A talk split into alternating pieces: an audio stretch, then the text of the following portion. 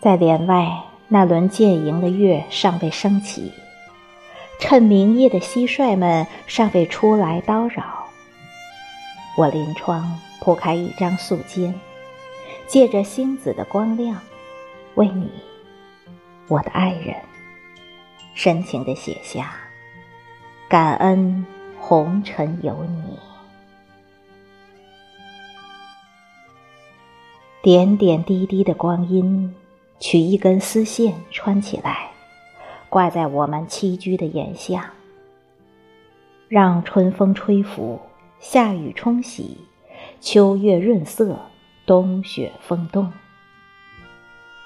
我要把所有与你有关的日子都风干，一串串悬于窗前，等我们鹤发苍颜之时。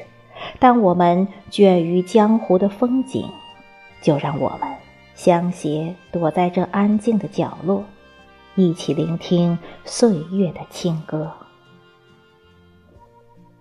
烟火日常里，多少包容，多少恋爱，多少忍让，使我这个貌不出众、德才兼备的女子，亦能被光阴抛掷得记不起自己的年岁。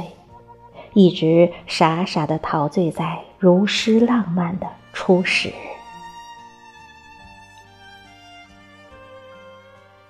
人们都说婚姻是围城，可我心甘情愿被囚禁在你的围城里。我这个人向来无大志，只要每次做错了事不被你正颜厉色的批评。只要一日三餐的饭盒里飘溢着你的味道，只要我的一道圣旨不被辜负，我便觉得自己是这围城里最最幸福的女王。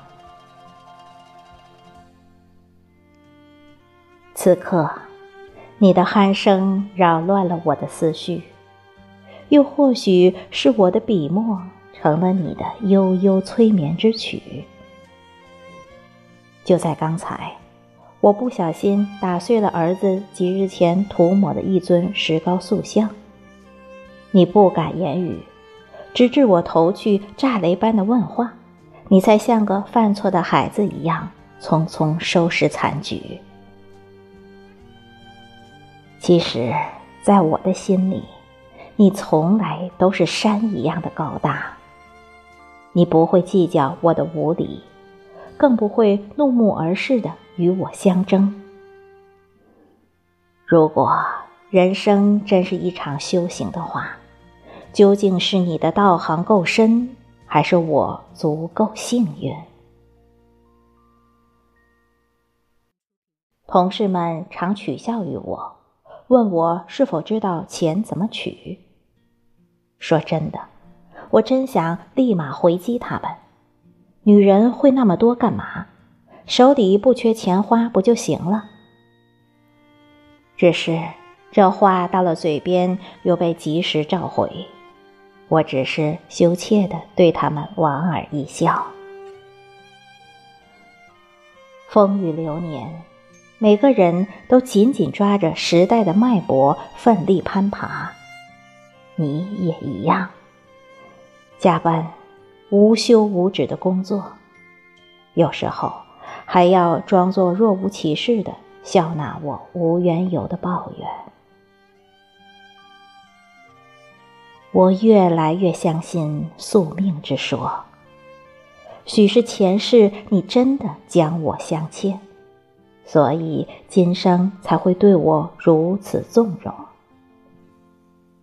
也或许来生。你打算做我的债主，所以今生要对我宠到无以复加。可不管怎样，此生能够有幸执子之手，与子偕老，足矣。